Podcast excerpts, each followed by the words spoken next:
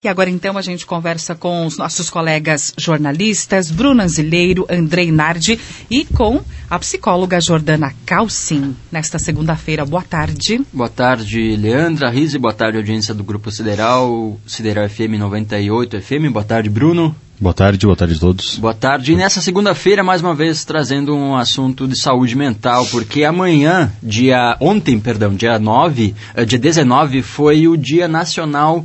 É, do luto, né? Uma data reflexiva aí traz reflexões sobre os sentimentos de perda e principalmente nesses anos que estamos vivendo de Covid-19, que muitas vidas foram perdidas, né, de forma abrupta aí ninguém esperava que o, de, o surgimento desse vírus e dessa doença. Então, muitas muitas famílias mesmo ficaram em, de luto por conta dessa doença, além de, claro, de todos os fatores naturais ou não naturais. E a gente está aqui com a psicóloga Jordana Calcin. Boa tarde, Jordana. Boa tarde. Para falar sobre esse sentimento que ele precisa ser sentido.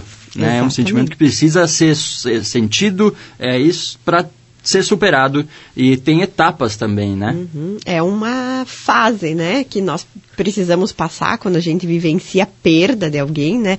Então, o que, que seria o luto? O luto é um processo natural diante da perda de, de algo, de alguém significativo na nossa vida. Então, uh, quase todos nós, né, ou muitos de nós já passamos por um processo de luto, e o processo de luto ele é um processo muito individual e tem um cunho cultural muito pesado, né, assim forte, porque em cada cultura existem formas diferentes de vivenciar o luto, né? Tem culturas, na nossa cultura a gente tem o ritual, por exemplo, do velório, do enterro, tem outras culturas que uh, eles fazem uma festa para celebrar, porque eles entendem que é um momento de eh, elevação espiritual. Então, cada cultura tem um ritual, mas o que é importante a gente entender é que esses rituais, independente da sua cultura, são extremamente importantes para vivenciar o luto.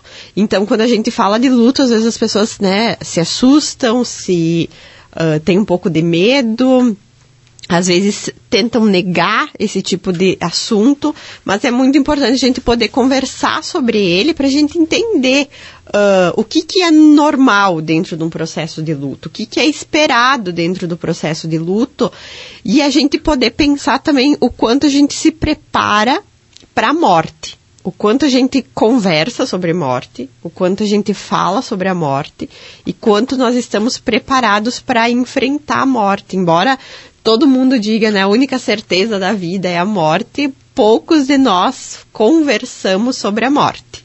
Poucos de nós sentamos, planejamos ou conversamos com aquelas pessoas que às vezes já estão mais velhas para saber quais são os seus desejos, o que, que elas querem. Uh, e até mesmo nós, né? Como que a gente pensa que, que poderia ser quando nós não estivermos mais aqui. Isso é bem importante. É, e é um assunto que eu acho que é acho que dá para afirmar que é comum para todas as pessoas, porque em algum momento da vida a gente vai se despedir de alguém que a gente ama. Uhum. Não é? Então, é a, a, melhor forma de lidar com isso eu acho que é um pouco complicado a gente saber. Mas será que de repente a, a, a forma como essa despedida vai se dar, ela pode impactar na, na diferença de luto que uma pessoa pode sentir para outra ou não? Com certeza. A forma, a forma de como a pessoa nos deixa impacta no luto, né? Uhum. Se é uma morte, uma perda traumática, como a gente fala, ou se é uma perda natural. O que, que é uma perda natural? Quando uma pessoa está com uma idade avançada, né? Ela está com 100 anos de idade, 90 e poucos anos. É uma idade avançada e a gente sabe que a pessoa vai, em algum momento, evoluir pro óbito, né? Por mais que esteja uh, saudável, é uma coisa natural da vida. Agora, quando é uma morte traumática, por exemplo, perda por um acidente de carro, perda de um filho, é considerado uma perda traumática, porque vai contra a lei natural da vida. Uhum. Então, são lutos mais difíceis de ser vivenciado.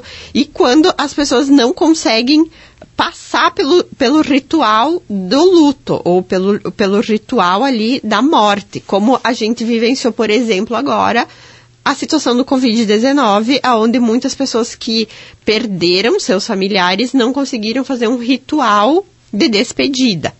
em virtude do isolamento, Uh, em virtude de toda a questão de sanitária, de saúde que estava envolvida com isso. Existem outras situações onde as pessoas também não conseguem fazer esse ritual, que, por exemplo, ah, eu, faleceu alguém da minha família aqui, em Getúlio, e eu moro na Alemanha, sei lá, né, em outro país, e eu não tenho tempo hábil para vir para o velório. Então, são situações que podem complicar o luto. Então, que depois quando possível, é importante que a pessoa faça esse ritual uh, de, de despedida, que não precisa ser necessariamente um velório. Aí cada pessoa vai ter que eleger uma forma de fazer esse ritual. Às vezes é fazer uma oração, às vezes é buscar o local onde essa pessoa foi enterrada ou onde essa pessoa foi, uh, às vezes a pessoa é cremada, enfim, onde estão tá os, os restos mortais. Tem pessoas que fazem uh, missas, enfim, cada pessoa vai eleger uma forma de, de passar por, fazer esse ritual para esse processo de elaboração. Como eu falei antes, tem algumas perdas que complicam o processo de luto, né? Que são as perdas traumáticas que uh, às vezes a gente vivencia e que não, não precisam necessariamente estar relacionadas ao ritual de despedida. Às vezes ocorre o ritual de, de despedida normalmente, mas a perda é muito traumática. Aí também tem uma complicação do luto que a pessoa pode passar por um período muito grande de negação, de depressão, de raiva, aquela tentativa de achar um culpado para o que aconteceu. A descrença é muito comum, né? As pessoas deixar de acreditar em tudo, não acreditam em mais nada, não acreditam Uh, não acreditam mais em Deus se antes acreditavam, não acreditam mais no bem se um dia acreditavam, acreditaram, porque elas se revoltam muito com essa perda. E isso é natural por um período, é esperado por um período nos, nessas perdas traumáticas, mas a gente precisa prestar atenção para que isso não evolua para um luto complicado que a gente chama hoje, ou um luto patológico, né? Que daí a gente uh, fala que ele é considerado um luto complicado, um luto patológico, quando a pessoa passa mais de 12 meses nesse mesmo estágio, ou da negação, ou da depressão, ou da raiva. É, até nesse ponto, só desculpa te interromper, mas dentro da psicologia ou, ou dentro da medicina psiquiátrica, existe um, um período aceitável para este luto? Até quando ele é visto como um luto, que eu acredito que seja um processo de aceitação, e a partir de que momento isso pode ser considerado, de uma doença, uma patologia também? Esses 12 meses que eu falei agora, Bruno, eles estão descritos no DSM-5, né, que é o Manual Diagnóstico da, dos, das Doenças Mentais que a gente utiliza para fazer o diagnóstico de de pacientes uhum. com transtornos mentais. Então, a gente considera que quando o paciente passa por um período de 12 meses com esses sintomas, é um paciente que precisa de ajuda psicológica, psiquiátrica, médica. A gente, uh, não, a gente não pode falar num tempo de um luto normal, porque vai variar muito de uma pessoa para outra, né? Nós falávamos antes. Às vezes a pessoa na hora fica meio anestesiado, assim, não sabe, uh, parece que a pessoa não está se conectando com aquilo uhum. que está acontecendo, né? Às vezes as pessoas dizem, meu Deus, mas parece que a, aquela família ou aquela pessoa nem estava não estava entendendo, e às vezes ela não estava entendendo mesmo, ela não estava conseguindo processar aquilo. E muitas vezes na hora do ritual ali, uh, as pessoas estão tão uh, anestesiadas e é tanta gente que acaba passando, porque na nossa cultura, né, nós vamos... Uh, cumprimentar, dar os sentimentos para as pessoas que a gente conhece que estão passando pelo processo de luto, que você vai sentir aquela perda efetivamente nos próximos dias, que são os dias que você vai ficar sem ter contato com a pessoa, sem ver a pessoa, que aí tu vai cair na rotina, tu vai começar a voltar à tua rotina, e aí tu não vai mais ter o convívio com aquela pessoa que é o momento mais complicado. Mas varia muito de uma pessoa para outra. Tem pessoas que ficam um mês nesse estágio de negação para depois ir para o estágio de depressão. Tem pessoas que já entram uh, imediatamente no estágio de depressão. Tem pessoas que ficam dois, três meses chorando muito, assim. Então é natural. Então a gente precisa respeitar o tempo de cada pessoa. O que precisa se ter cuidado, assim, ó, é perceber quando a pessoa não está conseguindo sair disso. Uhum. Quando a pessoa não está conseguindo, assim, ó, efetivamente dar o giro. Não está conseguindo, não tem vontade de Uh, tomar banho, cuidados pessoais, se alimentar, tomar banho, não quer ter contato com ninguém, o que no começo do processo de luto é natural. A gente não querer ver muitas pessoas, não querer falar com muitas pessoas. Às vezes uh, uh, se elege uma ou duas pessoas, três, aqueles mais íntimos com quem a gente consegue conversar muitas vezes chega num estágio de exaustão de falar sobre aquilo, principalmente quando é uma perda traumática, né? Todo mundo quer saber, todo mundo pergunta e, e a pessoa não quer mais falar sobre aquilo e ela precisa ter o direito disso e precisa ter o tempo dela. Uh, e muitas vezes, inclusive, quando a pessoa vem para terapia depois de um, eh, diante de um processo de luto, de imediato ela não vai falar sobre o luto. Ela não vai falar sobre a perda. Uhum. Ela precisa de um tempo também para sentar aquilo dentro dela para depois poder falar. Então, o que, que a gente tem que prestar atenção é quando isso começa a uh, trazer prejuízos para a vida da pessoa. A pessoa não consegue mais voltar para as funções laborais dela, não quer mais ter contato com ninguém, não consegue sair de casa, sente-se culpada, às vezes vem um sentimento de culpa associado à perda e não tem nada a ver com a morte, as pessoas começam a se culpar, por que, que eu não fiz isso quando a pessoa estava viva, por que, que eu não, sabe, a coisa assim, ah, o que, que eu poderia ter feito uh, e não fiz.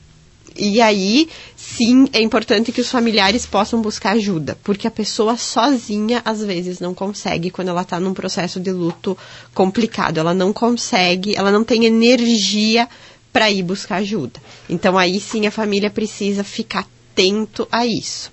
E eu quero só dar um passinho para trás e tu falavas de, desses rituais, né? Que é uma espécie, digamos assim, de, de, de, a gente ver com nossos próprios olhos, opa, isso aconteceu, e de cair em si. Porque tem muitas vezes que a gente diz que a ficha não cai, né? Que, enfim, a gente vai se, que a pessoa vai sentir o luto talvez mais tarde, que não consegue assimilar, fica nesse processo de negação. E junto com isso de, uh, de cair a ficha mais tarde, eu quero te perguntar quais são então, quais são as fases do luto? Tá, nós falávamos antes e eu passei para frente, né? Então, a gente fala, uh, a gente considera cinco fases do luto, tá? A primeira dela é a negação, onde o indivíduo não aceita a informação, assim como a própria, uh, quando a própria palavra surge. Uh, isso pode ser uma defesa persistente ou temporária, como eu falei antes. Pode se tornar algo patológico, onde a pessoa não aceita, não quer que fale sobre isso, hum, não quer tocar no assunto. Uh, é tipo como se ela botasse uma pedra em cima disso e ninguém pudesse tocar nesse assunto. Uh, e às vezes essa negação ela acontece temporariamente também logo de início, assim, que pode ser esse momento que eu não consigo me conectar com o que está acontecendo o estágio da raiva, onde emergem sentimentos como a ira, revolta, ressentimento, então aquilo que eu falei antes também.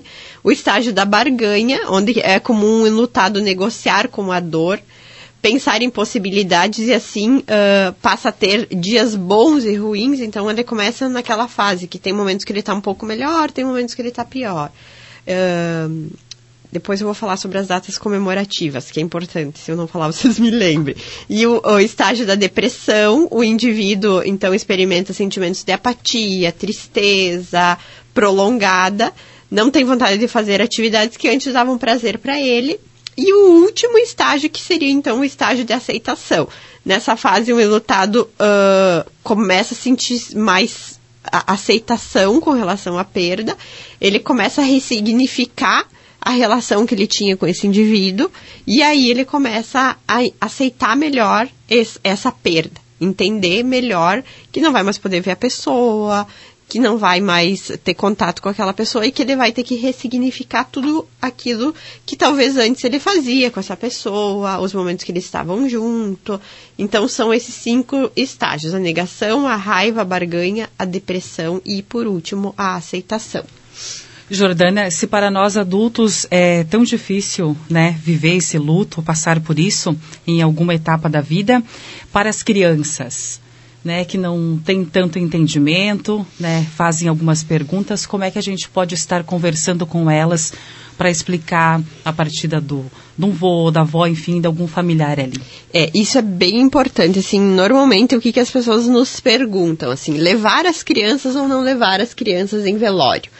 Depende muito da idade da criança, da relação que a criança tinha com a pessoa que partiu, com a pessoa que faleceu, porque uh, é importante que sempre a gente fale a verdade para as crianças com uh, considerando aquilo que elas têm condições de entender. Então vamos pensar lá que era um vô que vivia junto, né? Morava junto com a criança e esse vô ficou doente. Uh, vamos pegar uma, uma situação bem natural, assim, né? Ficou um tempo doente e veio a falecer é importante que quando esse vô estiver doente, já se vá falando com essa criança, né? Que o vô tá velho, que ele já tem uma idade avançada, que ele está doente, que por causa da ele está no hospital, pode ser que ele não volte para casa. Uhum. Então já vai preparando a criança para isso. E aí quando acontece a situação da perda propriamente dita, é muito importante que se prepare a criança pro ritual. Se explique para a criança o que, que ela vai encontrar lá né? Que a pessoa vai estar tá num lugar assim, assim, assado. Uh, se pergunte, se pergunte para a criança se ela quer ir se despedir, que a pessoa não vai mais falar com ela, não uhum. vai responder para ela. Se prepare, eu costumo dizer assim, o que a gente deve preparar a, a chegada da criança nesse local, para que não tenha muita gente, para que isso não cause muita comoção, porque às vezes quando chega uma criança, assim, hum. gera uma comoção geral, e isso impacta mais ainda a criança. Só que, de modo geral, as pessoas não têm conhecimento sobre isso, né? E a gente, como é um momento que está todo mundo muito desorganizado, todo, muito, muito, todo mundo muito abalado, acaba se fazendo do jeito que dá.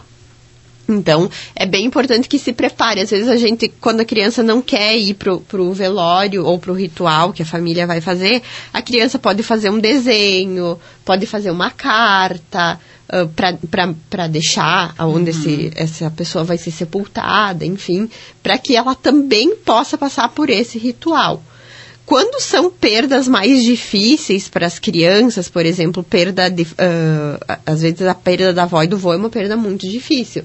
Mas perda de mãe, de pai, que são os cuidadores diretos da criança, muitas e muitas vezes a criança precisa passar por um processo de terapia, de acompanhamento psicológico, para poder entender essa perda, essa dor, entender, passar por esse processo, vivenciar esse processo. E quando isso não acontece uh, na infância, uhum. provavelmente vai ter um momento seguinte que ela vai ter que procurar ajuda. Então é bem importante que isso seja uh, olhado, que isso seja uh, dado atenção para isso, porque uh, vai desencadear problemas futuros uhum. na criança que não tiver um espaço para poder falar, para poder expressar o que ela está sentindo, assim como nós adultos uhum. também, né? Talvez lá na vida adulta, né, uh, desencadeia um, alguma coisa. Isso, uhum. medo de perdas, né? Uhum. Insegurança e assim por diante. Passar todos os processos sem viver todos os processos sem pular nenhuma etapa, uhum. né? E às vezes é, aqui também é importante a gente falar que a família também precisa estar atento às crianças quando existe um processo de luto. Porque às vezes a gente não quer chorar na frente das crianças, né? A gente não quer demonstrar tristeza na frente das crianças, mas a criança percebe o ambiente, a tristeza no ambiente, o ambiente mais, o clima mais pesado. Então a gente poder falar sobre isso com as crianças, ah, a mamãe tá triste porque a mamãe perdeu uma pessoa que ela gostava, uh, o papai tá triste por isso, por isso, por isso. Falar sobre isso é muito importante. Eu acho que tu entra num ponto importante, porque muito mais do que trabalhar o luto na criança, talvez é, fazer ela compreender dentro da, das ferramentas, do que ela tem capacidade de entender, o próprio processo da morte, uhum. porque isso é natural, ela vai conviver com isso em algum momento da vida dela, então, é, claro, como eu disse, dentro da, da capacidade dela, tentar fazer ela compreender o que é esse processo. Não? Exatamente, dentro daquilo que ela tem condições uhum. e explicando. E aí tem várias, a gente tem dentro da, da, da, da psicoterapia, a gente tem vários instrumentos para trabalhar com isso, né? Tem livrinhos, tem histórias.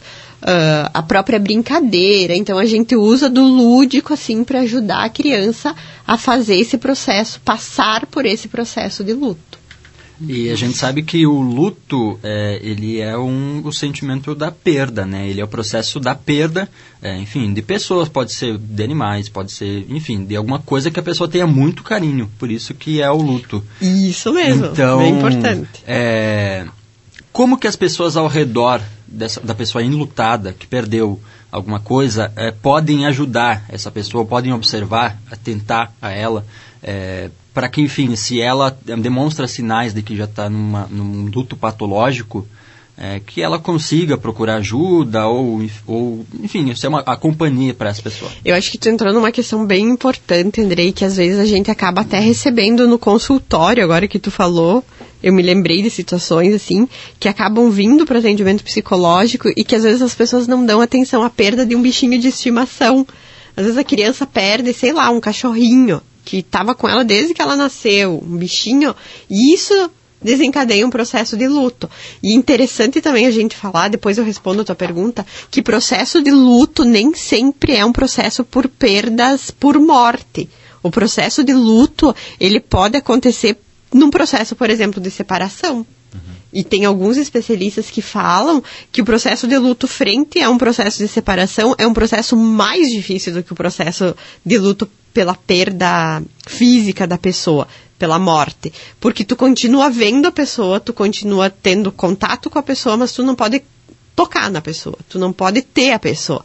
Então desencadeia os pode a pessoa pode passar pelo mesmo ritual, pelo mesmo processo de luto do que o luto pela morte. Então isso é importante a gente levar em consideração. O que fazer quando a gente identifica isso assim? Quando não está num estágio de luto patológico, acho que a primeira questão assim é respeitar o tempo da pessoa.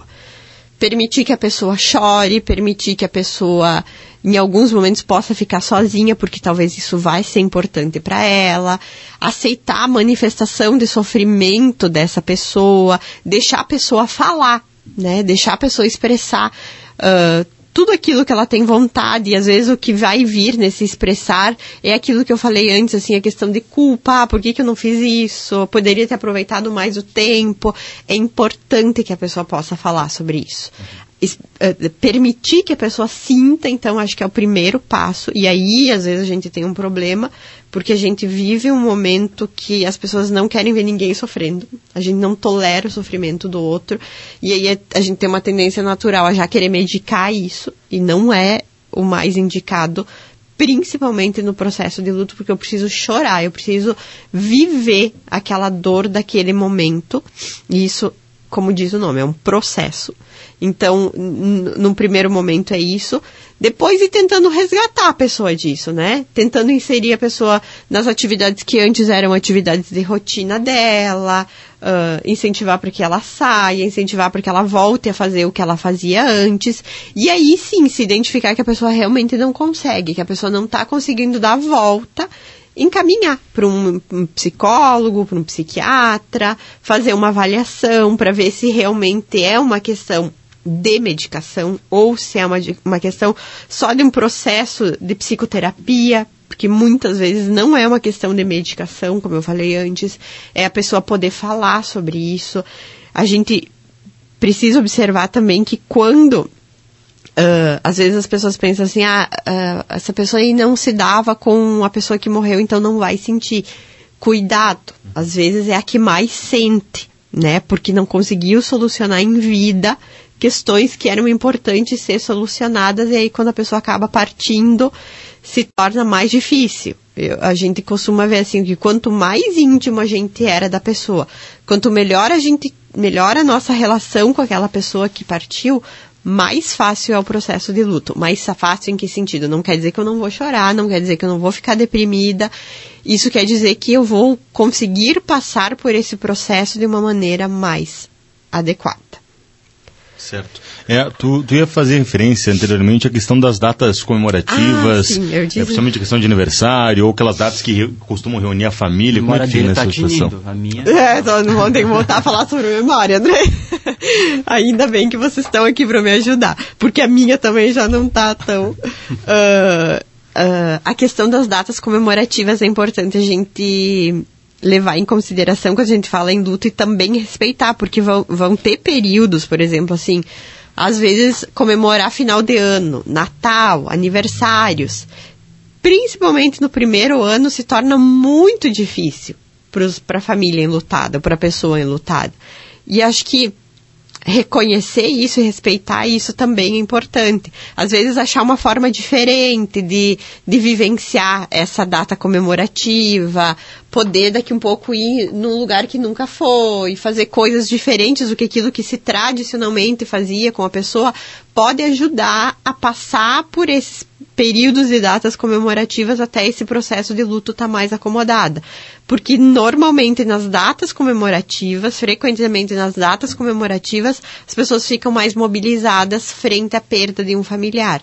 Então, às vezes, uh, entender né, que aquele dia, enquanto outras pessoas vão estar comemorando, para ela que está vivendo o processo de luto, vai ser um momento de se recolher um pouquinho mais, de pensar, de lembrar na pessoa como eu falei antes, isso não pode virar uma rotina, uma, um ritual para o resto da vida. Mas dentro do primeiro ano, eu acho que é algo uh, esperado. É, Jordana, só mais um ponto, eu acho que é importante também a gente é, já ouviu alguma vez na vida relato, por exemplo, e muito comum isso acontecer quando é, os pais acabam perdendo um dos filhos de repente ou alguém dentro do núcleo familiar da gente. É, manter as lembranças da pessoa dentro da casa, seja o quarto da pessoa, um porta-retrato. É, como é que fica nessa situação? É bom tentar é, se afastar desses objetos, manter isso? Qual é a melhor forma de trabalhar com isso? Tem que respeitar o tempo da pessoa, tá? Claro que eu não posso dizer, ah, ah faz 10 anos que a pessoa morreu e ainda o quarto está ali intacto. Não, a pessoa tam isso também faz parte do luto. Poder se despedir, poder se desapegar daquilo que era da pessoa. Uhum. Mas isso demanda um tempo. Quando é perda de filho, por exemplo, é muito mais difícil. Muito mais difícil. E aí a gente pode estar trabalhando com luto patológico e aí a pessoa precisa de um acompanhamento psicológico para no momento adequado ela poder fazer isso. Agora, uh, por exemplo, porta-retrato uh, coisas que eram da pessoa ter em casa, eu acho que isso é importante. Porque essa pessoa ela não deixa de existir, ela não, ela não pode deixar de existir na tua vida. Porque aí também nós estamos falando de um luto patológico que é a negação. Eu sumo com tudo para não falar sobre a pessoa, sobre o assunto. Então, porta-retrato, fotos, lembranças, ah, um presente que a pessoa me deu importante. Então são coisas que eu preciso manter porque essa pessoa ela continua existindo, só eu não posso mais ver. Ela a, apesar da despedida, o sentimento do amor e do apego ele não se apaga, né? não. né? Então e aí nessa que, questão é importante. E aí que tal tá que eu falava antes, quanto mais forte for o meu vínculo com a pessoa, quanto mais forte for esse vínculo, quanto mais significativa for essa relação, mais internalizada essa pessoa vai estar tá, e mais viva ela vai estar tá dentro da gente para o resto da vida. Então, vai ser importante ter coisas dessa pessoa dentro da nossa casa, até porque a gente não vai querer esquecer essa pessoa nunca. Agora, por exemplo, um quarto, uh, tem pessoas que ficam colocando um prato na mesa por muito tempo a mais. Aí, isso sim, vai chegar um momento que, se a pessoa não conseguir fazer sozinha, ela vai precisar de ajuda profissional para começar a fazer isso, até para também poder vivenciar esse processo de luto, porque a despedida também passa. Isso também faz parte do ritual. Sim. Né? De poder sei lá, das coisas que eram da pessoa para as coisas que a gente para pessoas que a gente mais gosta, sabe? Ah, isso eu vou dar pro fulano, isso eu vou dar pro ciclano. Isso também faz parte do ritual do processo de luto. Muito bem, eu acho que deu para né, externar bem o, o, o, assunto aí sobre o luto. Em algum momento da vida a gente já passou, irá passar, infelizmente, mas é, Jordana, infelizmente, a gente nunca vai estar preparado. Não, né? né? Mas eu acho que o importante é a gente poder, assim, ó. Uh, alertar as pessoas de que é importante falar sobre isso. Uhum. É importante a gente escutar as pessoas sobre isso, né? O que, que eu desejo quando eu não estiver mais aqui? Até para que esse desejo possa ser atendido dentro do possível. Uh, é importante que a gente possa se uh, organizar para isso, né? Porque senão o processo do luto pode se tornar ainda mais difícil do que ele natural, naturalmente é.